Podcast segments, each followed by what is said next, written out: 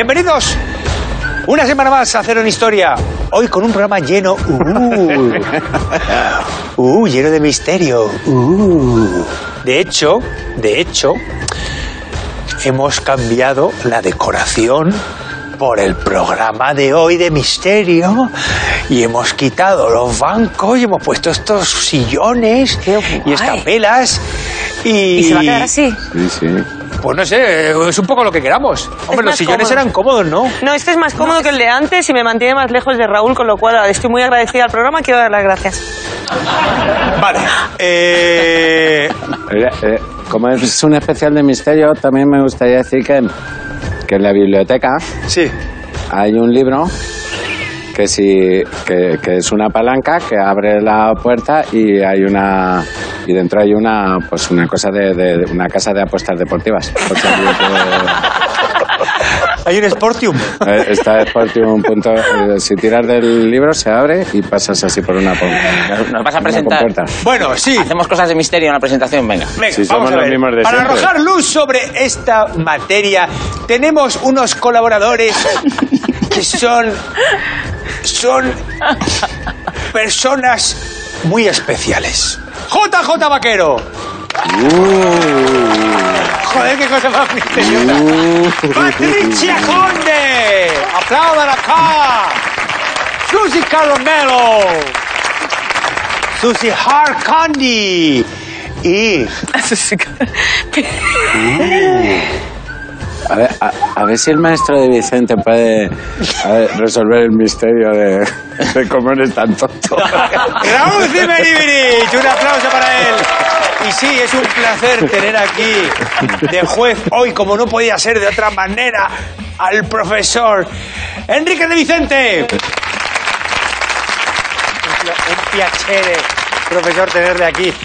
Nos gusta empezar el programa con una preguntita para abrir el melón. Y la pregunta de hoy es, ¿cuál es vuestra teoría conspiratoria favorita? Baker. Vale, hay una que dice que nos han hecho creer que el hombre ha llegado a la luna, pero que no es así. Esa teoría existe y a mí esa me gusta mucho porque yo he hecho lo mismo con Benidorm.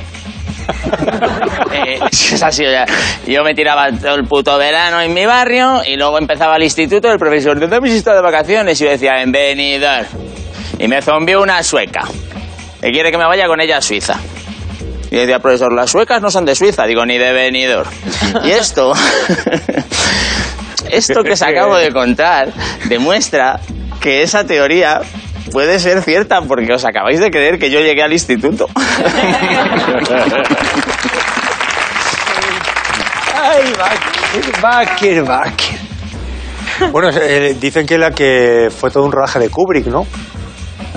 Eso dicen. Yo me lo creo, ¿eh? Bueno, vamos a ver, por partes.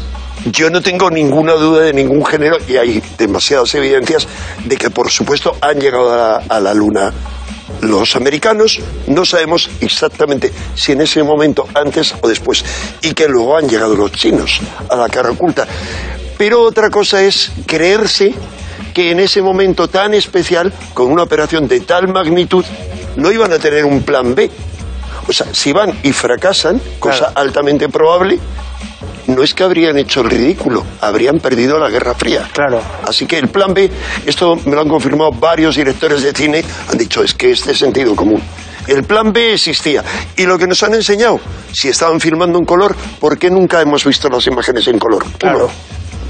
Así, siguiendo. O sea, es decir, hay incógnitas. Pudo ser un rodaje, pudo ser un... Eh, cuidado, eso no significa que no Haya llegado ido. a la luna. No tengo ninguna duda al respecto. Claro, pero Ay, fíjate, si dices que hubiera sido un fracaso intentar llegar a la luna y no conseguirlo, No, no, fracasar, morirse la gente, Sí. no poder salir. Claro. Es decir, había una veintena de probabilidades terroríficas, al igual que habían muerto muchísimos astronautas masculinos y femeninos rusos, y de eso hay evidencias suficientes.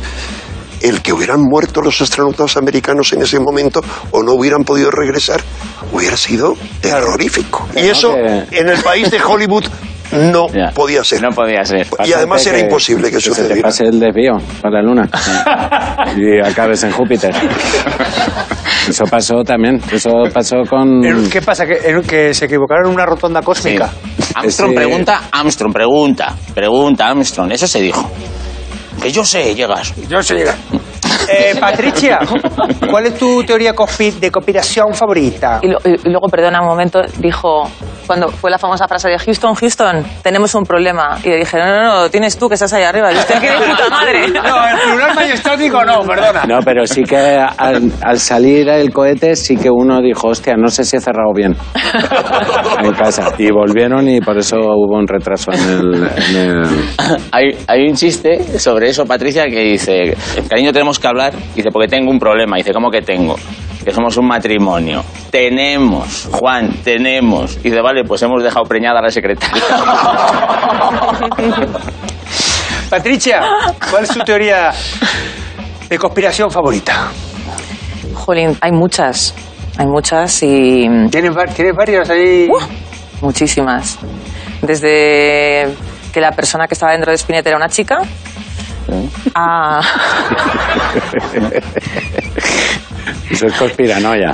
Coño, no era erizo. O sea, nos volvió locos a los niños. esto. de, dentro de Spinete había alguien. Sí, sí, sí, eso está diciendo. Sí, sí, sí. Y, y luego también la de que quieren, unos señores que están detrás del telón, quieren un gobierno único, mundial, que nos van a meter un chip a modo de eh, pasaporte sanitario, que el hijo de Kennedy, John F. Kennedy, sigue vivo. John John. Sí, John John Kennedy sigue vivo, su mujer también, fingieron morir en un accidente. De avión, neta. Sí, de avioneta.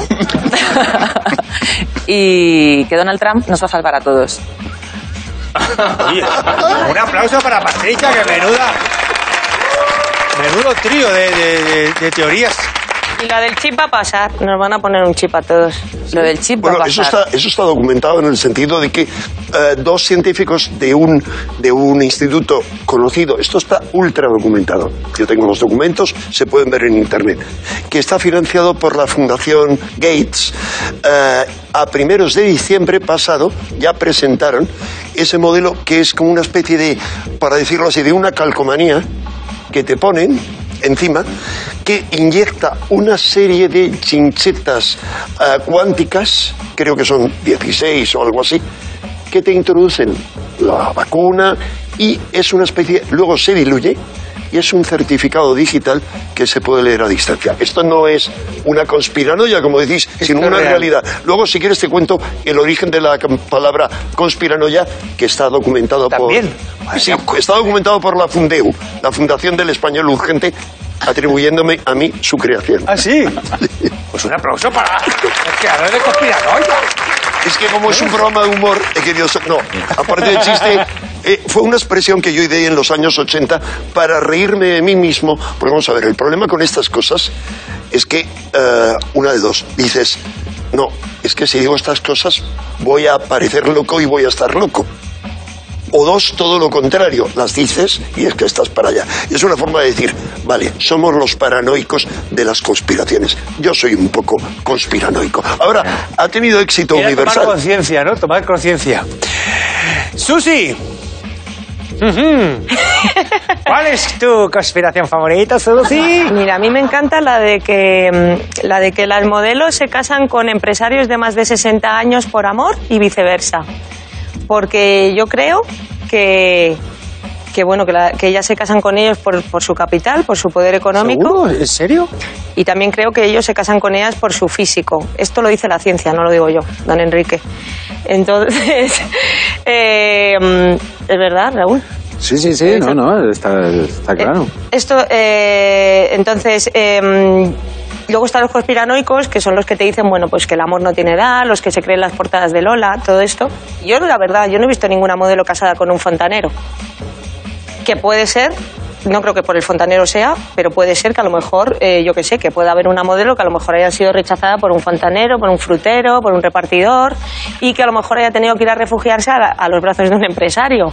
Y también puede haber algún empresario a lo mejor que, pues eso, que se ha rechazado por señoras de su edad y que haya tenido que ir a refugiarse a los brazos de una modelo, saltándose, pues eso, los prejuicios y pues el ir por la calle y soportar miradas de envidia, que eso tiene que ser muy, muy jodido también. Entonces yo me quedo con esa.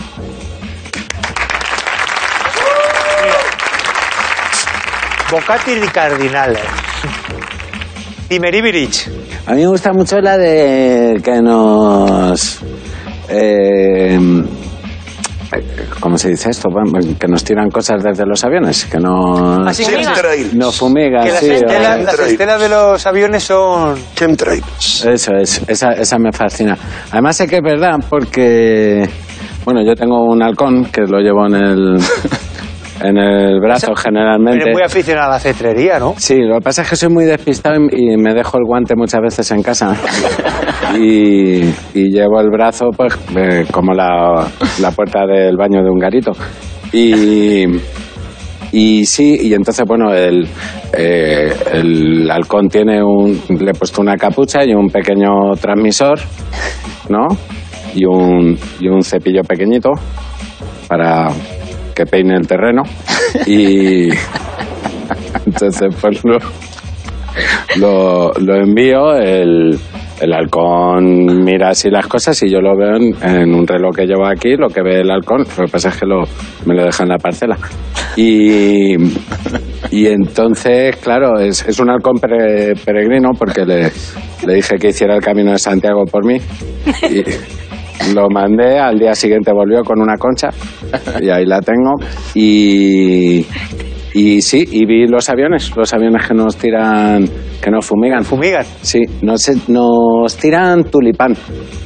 Eh, es- ¿Tulipán? ¿En sí, la flor o...? en la mantequilla. La esto- eh, todo empezó con el helicóptero de tulipán y ahora pues todo eso adaptado a estos tiempos. Tiran margarina en moléculas y, y nos tiran mantequilla a todos, pero son los de tulipán y, y, es, por- y es- y es un acto de amor. No, eh, No, no buscan nada oscuro. que merendemos.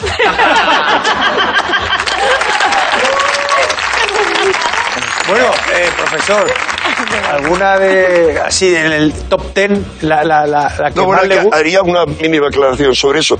Primero, Pero que la palabra chemtrail es un absurdo porque todas las estelas, las que dejan normalmente en los aviones u otras más raras, son químicas. Primer punto. Segundo punto, hay estelas persistentes que no hay discusión posible, que es uno de los procedimientos que tiene la geoingeniería, la modificación del clima de la Tierra, etcétera, y se han usado en la Comunidad de Madrid. Esperanza Aguirre contrató una compañía israelí para eh, controlar las, digamos, el clima frío, calor y se han usado en los Juegos Olímpicos de Pekín. O sea, eso está ultra demostrado. Otra cosa es que de ahí a algunas afirmaciones vaya un abismo. Ya. ¿Verdad que se utilizó para, para que no, bueno, no hubiera precipitaciones, ¿no? Efectivamente. O todo lo contrario, se utilizan, esto es algo que en algunas zonas, por ejemplo en Soria, entre otras, eh, vienen denunciando desde hace 25 años los agricultores de que les roban las tormentas otras provincias, porque envían aviones, depende de lo que siembres, digamos, impides que llueva y por lo tanto se va a otra zona o viceversa. Entonces Pa- Paco Montes de Oca es un fraude. es solo un hombre con contactos. Claro. Pero yo quiero preguntar, Enrique, eh, eh, en tu campo, en lo que tú estudias, quiero decir, de repente eh, uno tiene una teoría conspiranoia sobre que las, eh, las estelas de los aviones nos están fumigando y, a- y ahora te toca a ti eh, estudiar eso. Quiero decir que si no hubiera habido la teoría no lo estudiarías. O, No. Más o menos las cosas que crean un misterio, ahí vas tú, ¿no? Hombre, es que Eh, mi, mi campo son muchas cosas, me interesan muchas cosas. Claro. Eh, es simplemente eso, lo que pasa es que hay algunas en concreto más. Cualquier cosa que pueda afectar, digamos, a una visión distinta del mundo a la que nos dan normalmente. Yo, mi, mi lema hace mucho es, eh, aparte de contracorriente, abre tu mente. Pero hay que abrirla en todos los sentidos. Ahora, no tanto, como les ocurre a muchos, que el cerebro salga dando botes, que es lo que les ocurre a muchos con estos temas. Bueno, pues ha llegado el momento de adentrarnos en lo desconocido. Vamos con la primera prueba de este programa misterioso que es Fotomato.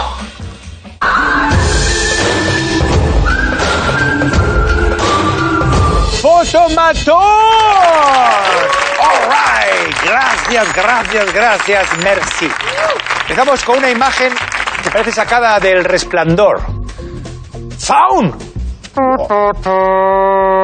¿Qué está pasando en esa foto? Madre mía. Gemelas con diferente edad. Ventríloco. Ay, qué tío. No, son niñas que están en una casa encantada, que han visto fantasmas y está ese señor diciendo, a ver, ¿qué habéis visto? Pequeñas, decidme, contadme. Eh, not. Yo, yo creo que es un ventríloco y que la que pone la voz es la niña de detrás y es como mini Vanilli, pero más evidente. A ver, Este es un... Lo sabe, ¿no? Ay, madre mía. Más o menos. Más o menos. Bueno, a ver, no. No es un no es, mili- no es un ventrílocuo, no... eh, vamos a ver, estar haciendo un cuestionario a ese señor. El doctor Banerjee. Bueno, eh, ¿podemos afirmar que es indio? Sí. No sí, vale. Pero, ¿qué hace especial a estas gemelas? Son Eh, niñas sensitivas. Bueno, sí, hay algo de ellas... Que, una- que ven fantasmas. No. Es- Estela ¿Qué? Marinero. Eh, mueven objetos. No.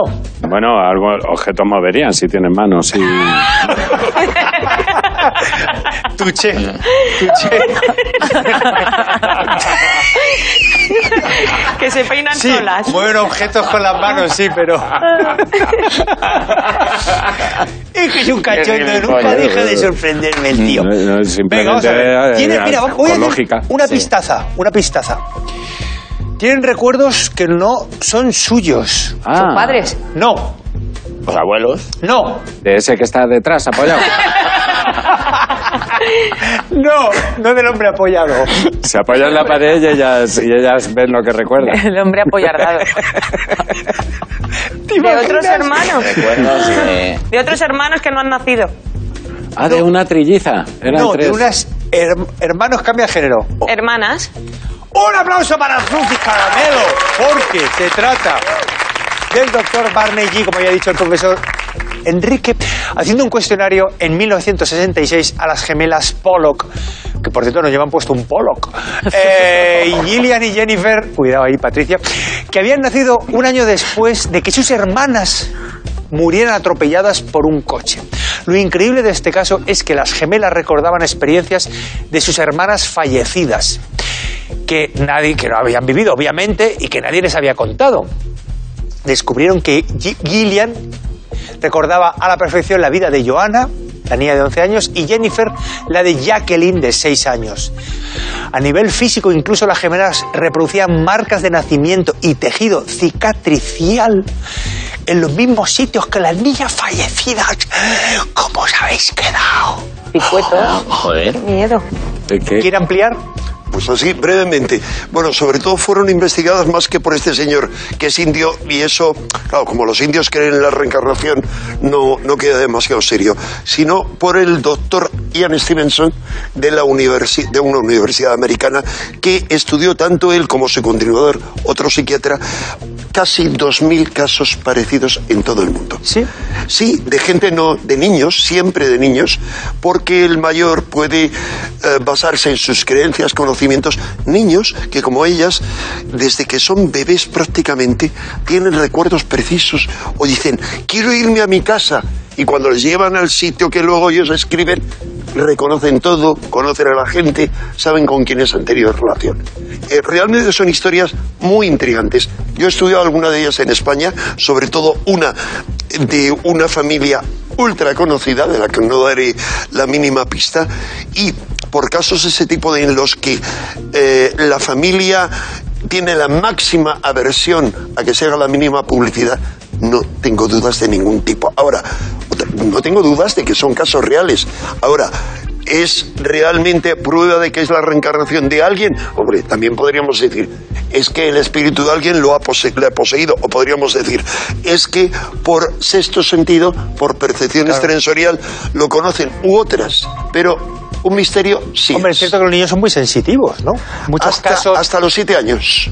Y estas niñas, cuando alcanzaron los ocho años, ya, si te he visto, no me acuerdo. Qué curioso. No volvieron a recordar nada. Por eso muchos niños protagonizan eh, historias donde hay sucesos paranormales, ¿no? Sí, o sea, el caso del sexto sentido, por ejemplo, es realmente paradigmático.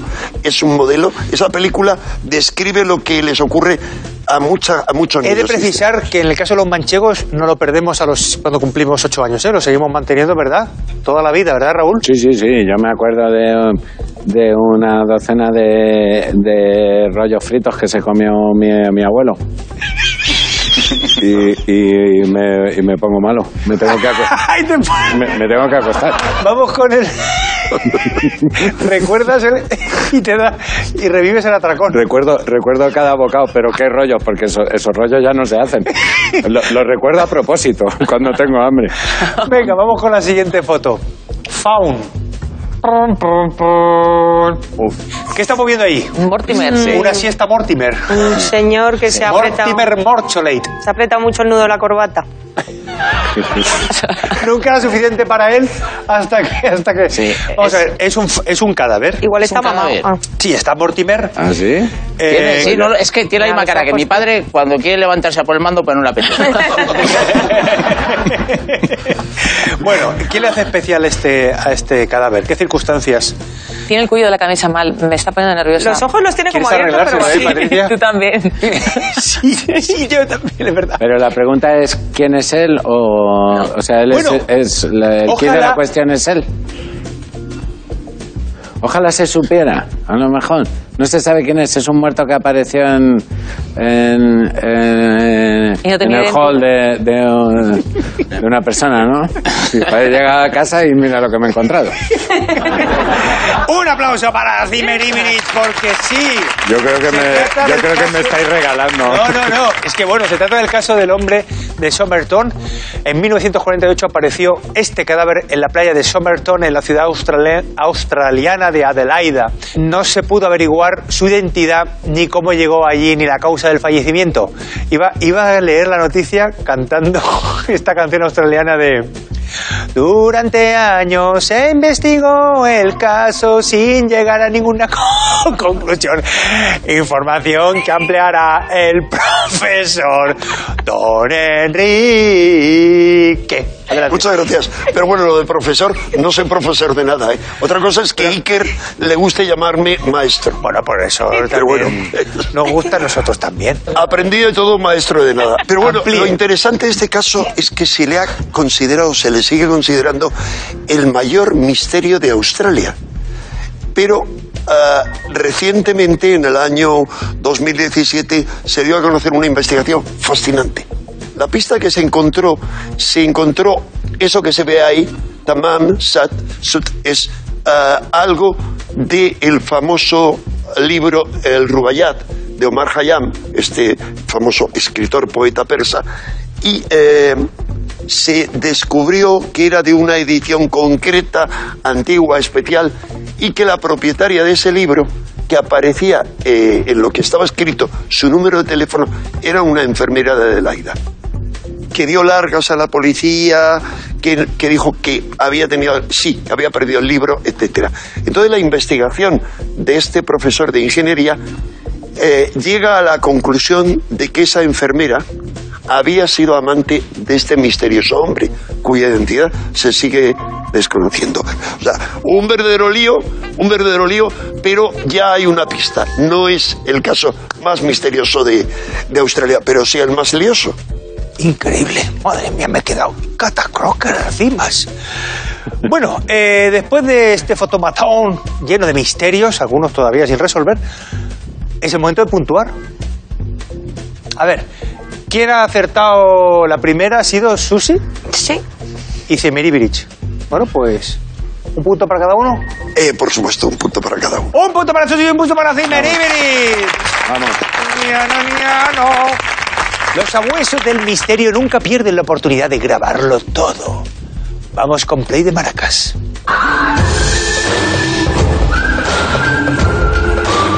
Play de Maracas. All right. Gracias, gracias, gracias. Mucho antes de Boris Johnson, los ingleses ya estaban acostumbrados a los fantasmas. Veamos la historia de la Casa Encantada.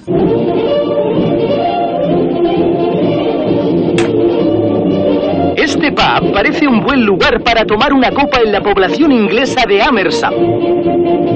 Pero cuando cae la noche, recibe una visita inesperada de un espíritu.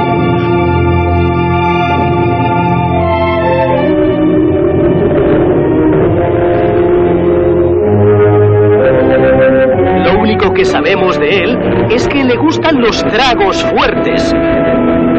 Desesperados, los dueños contratan los servicios de la señorita Molly Moncrief, una afamada medium. Now, I'll try to get in touch for you. Vale, recapitulemos. Este pub estaba en Amersham. En 1511, en este pueblo inglés, quemaron a seis hombres y una mujer por cuestiones religiosas. O sea, la medium que habían contratado contactó con una persona. ¿Qué creéis que pasó? Venga, el rey Arturo, el rey Arturo es 1511, ¿no? No es el rey Arturo. Eh, ¿Quién es? No me no falta que digáis el nombre. O sea, no fue una persona relevante, sino que ocupaba un- un- una función. Ah, el bueno. camarero. Bueno, pues, eh, pues sería el cliente que se quedaba siempre a cerrar el bar. ¿No? Tiene que ver con lo que he contado de 1511, donde ajusticiaron a seis personas, siete personas. Pues al, Ah, bueno, al al cura. al cura El verdugo, que... el verdugo. ¡Un aplauso para Vázquez! Vamos a darle al pay de maracas y, y- y matizamos un poquito. Well, I looked downstairs, Mr. Wilson, and I discovered that your ghost was not one of the martyrs. It was the jailer. He had the keys. He gives me the impression of a monk. He wears a long robe and a hood. Now, I'll try to get in touch for you. Your name is Auden. Put your keys on the table. Go on, put them on the table. You don't need those anymore. Time's gone by, hundreds of years. Your job's done. That's it. Yes. Yeah, that's all right now, Mr. Wilson. I don't think you'll be bothered anymore.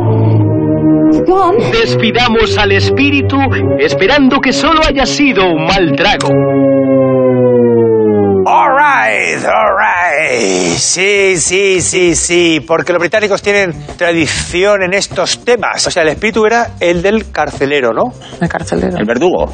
El carcelero. eso- Yo te daba por verdugo porque, Eso no tengo ni idea. Porque hay que resolver, había que resolver. Y no confiabas en nosotros mucho Es que- He dicho más. verdugo, que- carcelero y he dicho, bueno, que pues es difícil. ¿eh? tener idea porque solamente en Amerset hay un montón de lugares encantados como en otros sitios de Inglaterra y uno piensa, yo pensaba a distancia antes de haber ido allí y haber vivido en muchos de estos lugares, bueno, es que a los ingleses las historias de fantasmas Les encanta. le- les encantan y se las inventan hasta yo he vivido tres experiencias sin comerlo ni saberlo en tres lugares de ese tipo.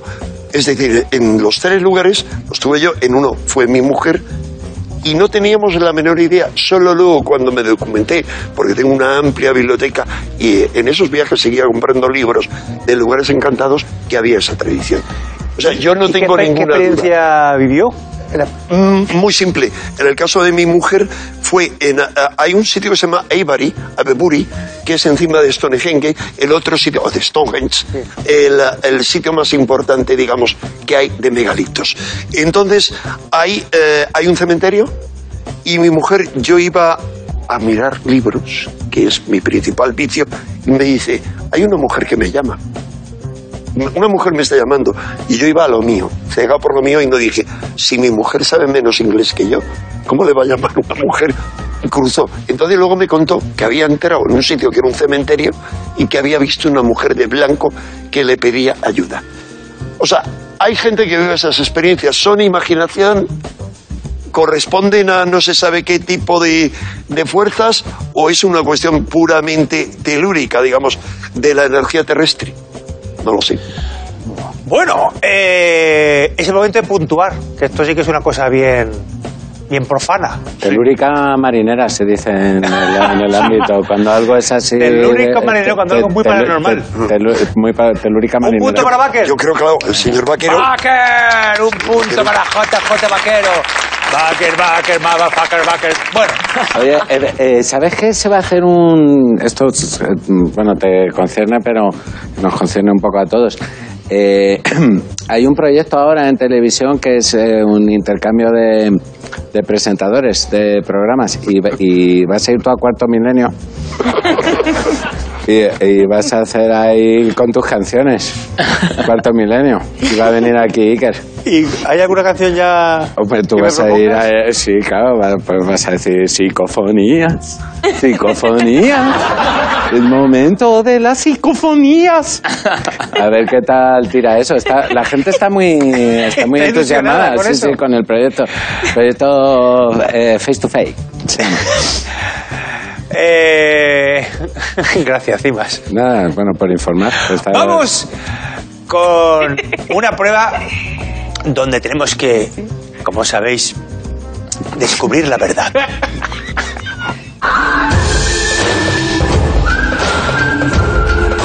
¡Venazo falar!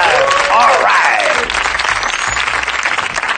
Las desapariciones siempre cotizan al alza en las historias de misterio. Vamos con dos casos que os van a dejar con el culo torcido. Colonos perdidos. En el siglo XVI, en la actual Carolina del Norte, North Carolina, se encontraba la colonia de Roanoke,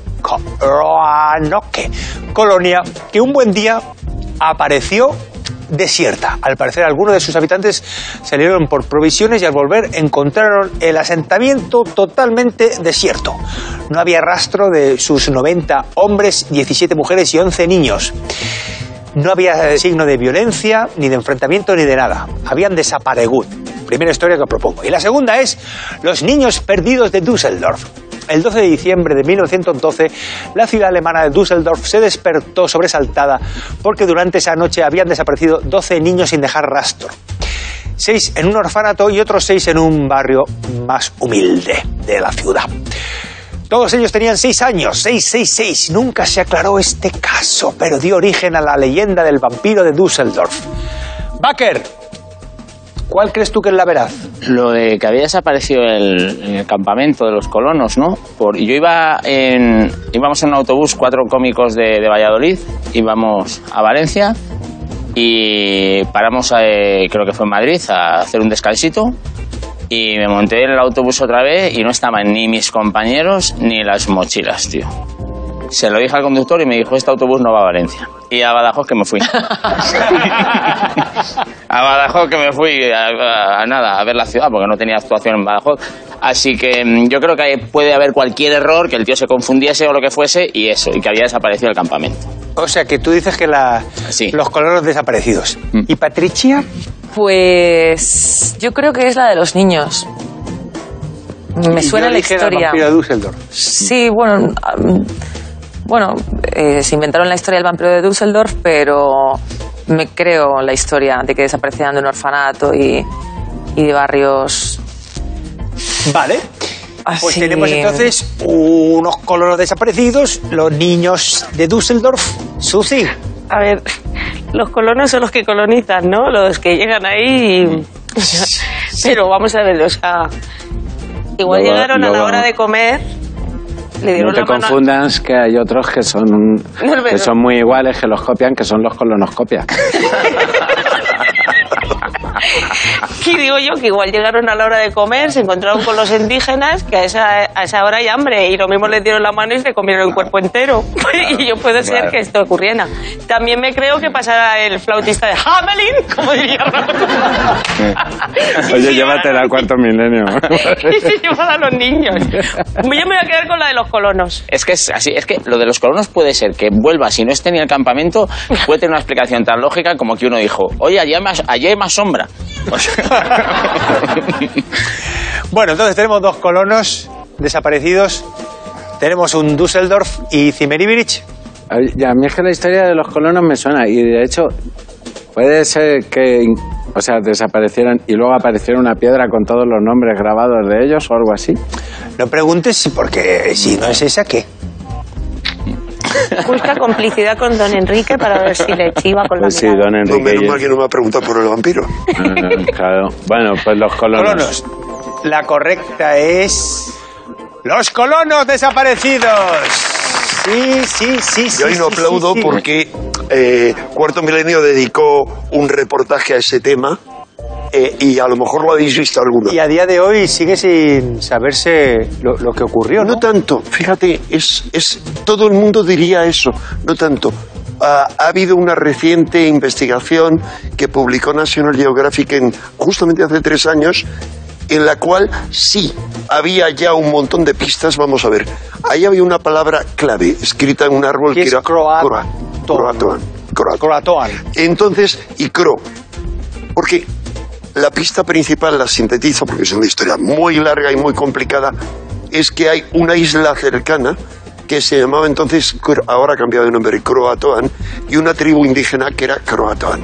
Es decir, la pista apuntaba a que los indígenas esos o la isla tenían alguna relación. Es decir, nos hemos ido a Croatoan o nos hemos ido con los Croatoan. Esa es la pista. Y esa, digamos, ya es una pista suficiente. Ah, descarta varias probabilidades y es que ah, se había dicho que a lo mejor se les habían comido unos antropófagos, no eran los Croatoan, pero en eso se quedó. Como es una historia muy, muy antigua, que era el comienzo de la, de la colonización, digamos, por parte de los ingleses de Norteamérica, no había posibilidades en ese momento de investigar más, pero se puede decir que es un misterio en vías de solución. Bueno, pues vamos con la siguiente tandita de verazo falaz. La primera historia que se, que se presenta aquí es la bandera Illuminati. La primera bandera de los Estados Unidos es obra de Alexander Hamilton, uno de los padres fundadores de la nación, reconocido Illuminati, y dejó constancia de su digamos, eh, de, su- de su iluminatismo ¿no? en, la, en el diseño, porque eh, dispuso las estrellas en forma de círculo, como el ojo alfa, y, e hizo 13 franjas rojas que indican los 13 pasos de la sabiduría Illuminati. ¿Vale? Siguiente historia. Batalla mágica de Inglaterra. En Gran Bretaña, durante la Segunda Guerra Mundial, se afanaron por combatir los métodos esotéricos de los nazis. Dion Fortune, líder de la Hermandad de la Luz Interior, creó el Inner Cycle, un grupo de ocultistas que con su magia ayudó a combatir a los nazis. ¿Cuál es la historia veraz? Yo, yo me creo la de los nazis, porque en la Segunda Guerra Mundial se gastaron muchísimo dinero en uniformes, peluquería, misiles. O sea, no les cuesta nada pagar un poquito más, coger cuatro videntes y una bruja y hacerle un mal de hoja a Hitler. Vamos, que ahí no hacían pereza a la hora de gastar.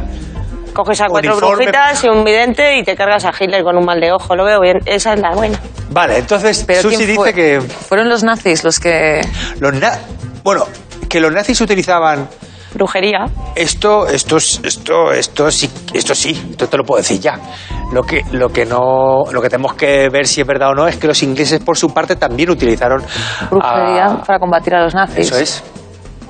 Porque a los nazis les gustaba todo eso, una barbaridad, eso se sabe. Pues sí, porque a, a los ingleses les gusta mucho. Les También. mola mucho Entonces el también rollo. dices, te, te inclinas Al por final era todo una excusa para hacer espiritismo. Cualquier excusa buena, ¿eh? Pues vamos a montarnos una guerra y así podemos ponernos ahí con nuestras... Pero ¿quién está de la foto? Dion Fortune, que es esa mujer, sí, Dion Fortune, Dion Fortune. Eh, que fue la que lideró esa, esa tropa de iso. Hostia, de- Dion Fortune. vamos. Dion Fortune es inventado. Dion Fortune es un. Dion Fortune es inventado. La bandera. Bandera. La bandera de la tienda de lámparas. Sí, a mí... eh, Dion Fortune. Bueno, déjame que sea el último para ver si Ya juego el contra último. ellos. Deja que el poder ¿Y qué han hecho? ¿Qué han dicho? nazis y un Ah. bandera. Yo bandera. Vale. Ya nazis. Eh, venga, yo bandera con vaquero. Os habéis comido los cagaos. Os habéis comido Que los somos cagaos. concursantes. Os Eh, habéis cuando comido se los cagaos. Los dos, los dos. Los dos los cagaos. Pa, pa, pam. La historia verdadera del tío Fortu. All right, all right. Y ese grupo Cuando de vayas a cuarto milenio lo vas a hacer así también en el debate que van a hacer, so- que te va a tocar, que, que van a hablar sobre la transitación de las almas. Este grupo de magos poseían un mantra como protección durante los bombardeos de la Luftwaffe y celebraban ceremonias y hacía muchísimas cosas buenas por Gran Bretaña y por los aliados. Mírala, ahí lleva la mantra, ahí en el brazo. Ahí llevan más. no, esto que aplaudirlo. Este fue de palabra. Don Enrique, ampliamos un poquito. ¿Podemos ampliar? Eh, Dion Fortune era una tía dentro de los ocultistas, que son muy- más Muy- para allá muy- que para acá. muy suyos. Ella era de lo más sensato, que tuvo esa organización y otra, y fue uno de los muchos que hicieron actos mágicos pa- contra los ingleses. Hubo incluso un brujo que se sacrificó dejó su vida como un acto ritual de magia, supuestamente muy poderoso. ¿Y cómo lo hizo? No clavándose nada, no. En pleno invierno, antes de uno de sus ataques, se fue desnudo y pasó toda la noche desnudo hasta morir.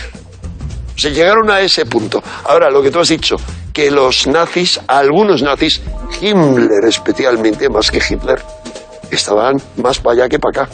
Todo lo suyo estaba basado en ideas ocultas, algunas bastante locas.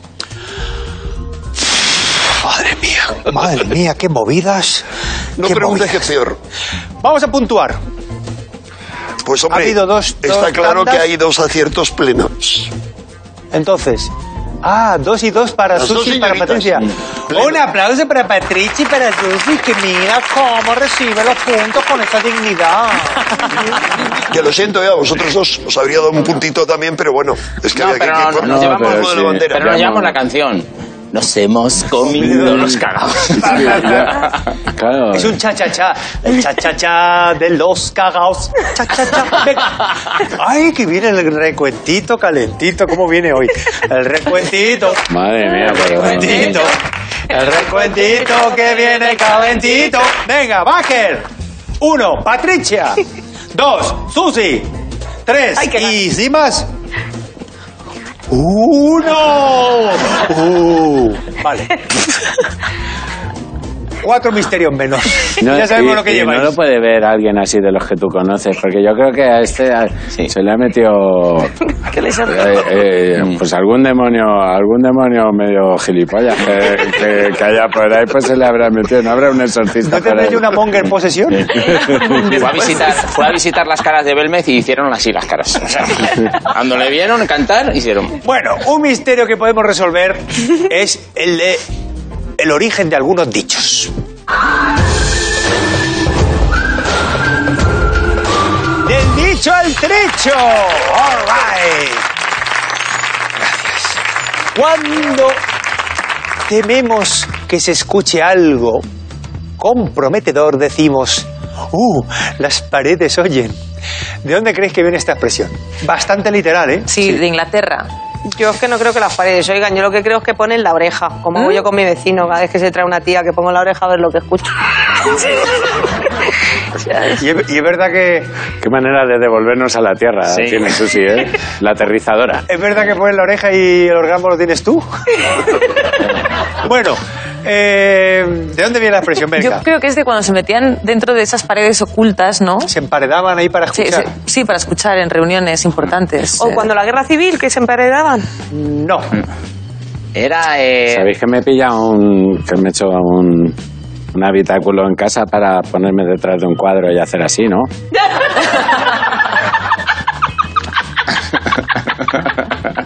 Siete mil pavos me ha, me ha salido y, Pero cono- y dinero bien conociendo al gastado, tío- ¿eh? Solo para broma. Sí, tío, es normal. Pero luego me he dado cuenta de que vivo solo y alguien los tiene que guiar hasta el corredor. Entonces les digo, Bueno, les a digo, ver. quédese aquí un momento que voy a hacer una cosa. Bueno, la expresión es casi literal, como decía pues antes. eso, ¿no? Que. Era un sistema de espionaje. Lo que me tenéis que descubrir es quién, quién y dónde. Venga, Eh, un poquito por encima, ¿eh? Pues Tampoco la, quiero que la, deis- la KGB, No, por la CIA, Así, Pues el no. FBI. Ante- más anterior. el CNI, no, los de Gran Hermano. los soviéticos. not. La vieja del visillo. Antes, o sea, es medieval. ¿Eh? Sí, En más las o menos, cortes sí, del rey venga. Arturo. Tyrion. No, decidme ya una cosa muy general. Isabel la Católica, ¿eh? ¿Una qué? Una... Que estás, doncella. hasta los huevos, ¿eh? loca. Una, Una reina. Una reina, sí. Un aplauso para Susi. Pues ¿eh? Pues ¿eh? A ver, vamos ahora con el vídeo a comprobarlo. Las paredes oyen. En la Francia del siglo XVI, las guerras de religión enfrentaban a católicos y hugonotes. Catalina de Médicis, la reina madre, instigó a los católicos a perpetrar una matanza contra los hugonotes que acabó en la sangrienta noche de San Bartolomé. Temiendo una venganza, la reina madre hizo instalar secretamente una red de conductos acústicos en las paredes de palacio. De esta manera, la reina podía controlar los complots que se urdían para acabar con la monarquía. Por eso, para aconsejar prudencia y discreción a la hora de hacer comentarios, se utiliza la expresión las paredes oyen.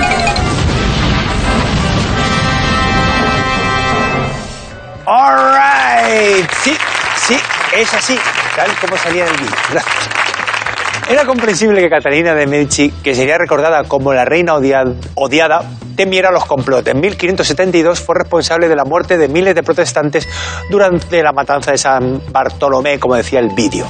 Entre su círculo íntimo se encontraba el médico astrólogo Nostradamus, quien le ayudó a quedarse embarazada después de numerosos intentos fallidos. Nostradamus eh, que, bueno, hay mucha literatura con sus predicciones porque básicamente lo que empezaba era escribir. O sea, a la gente también le gustaba, por, por el morbo, leer todas esas fatalidades, ¿no? Se decía que era un brujo porque provocó verdaderos milagros médicos en su época. Pero se dice de él, y está mínimamente documentado, entre otras cosas, que de repente eh, se encontró yendo por un camino a un monje, bajó del caballo y se arrodilló ante él, diciéndole que le diera su bendición. Y luego ese monje se iba a convertir muchos años después en papa. Pero esa es una de tantas predicciones, por ejemplo. Esos cuartetas dan una descripción, publicadas antes de la muerte del marido de Catalina de Medici. Da una descripción exacta de cómo iba a morir su marido. Era una descripción un poco profética, pero decía que eh, la lanza entraría en la jaula y mataría al pájaro. Y una, en un en un encuentro, digamos, de estos en un torneo, por error, la lanza de un rival penetró por, digamos, el ojo de su casco, le atravesó el ojo y el cerebro. Madre mía, cómo me he quedado, mira. ¿Sabes qué dice Nostradamus cuando hace mudanza? ¿Qué? Nos trasladamos.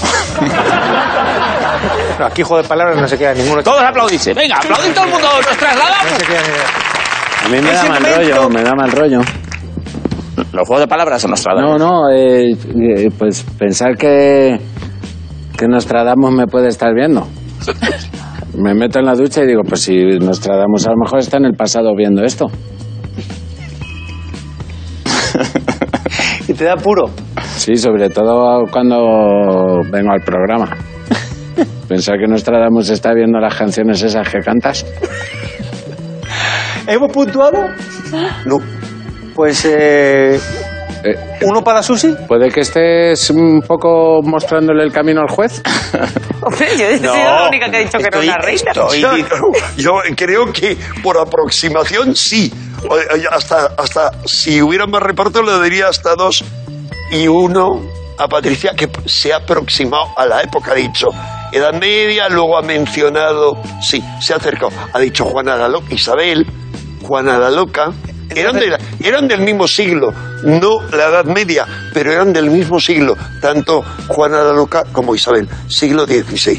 Ya ves qué siglo, Como eh, con lo que has, qué- qué siglo, eh, con lo que has contado sobre Isabel y la loca era otra. Vamos con la prueba decisiva. Cachivaches imposibles. Cachivaches imposibles. Uh, cachivaches imposibles. ¡Ay, qué tal! Vamos a ver.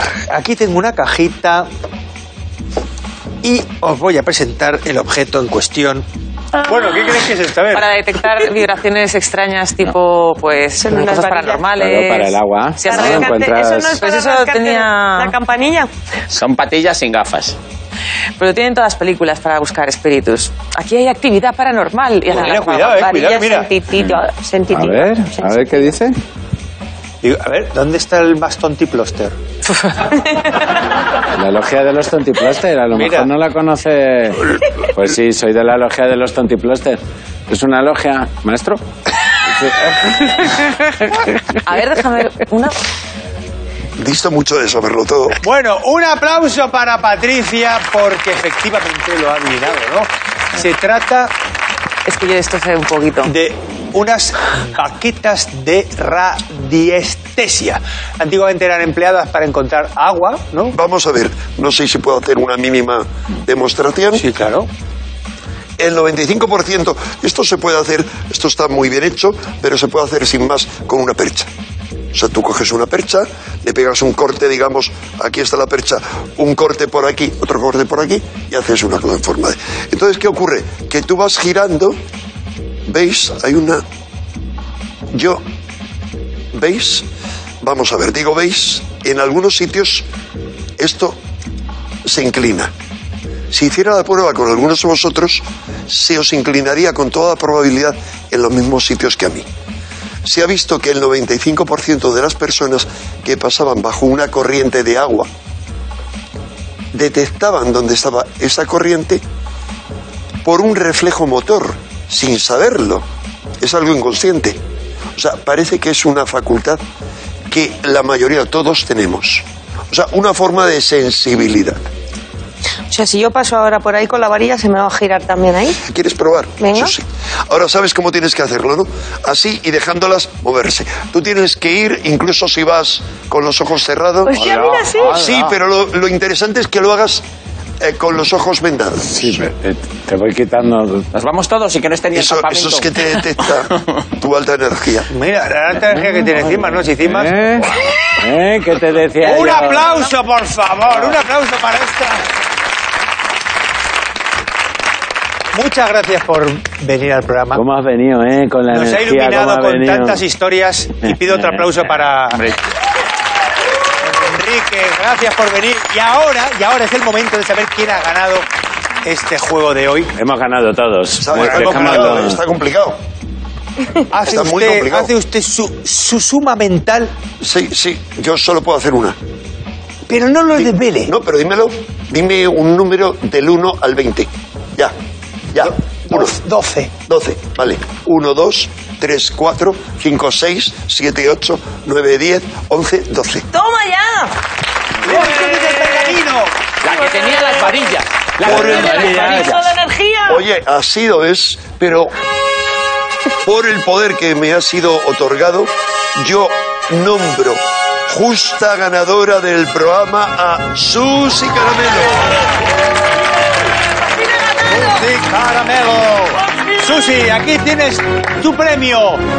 El ex- extraordinario catálogo con los mejores vasos para hacer la Ouija. Acá lo tienes. Y esto ha sido todo. ¿Quieres viajar a un, uni- ¿Quieres viajar a un universo paralelo donde este programa acaba de empezar? Pulse el botón amarillo. Uh, nos vemos la semana que viene.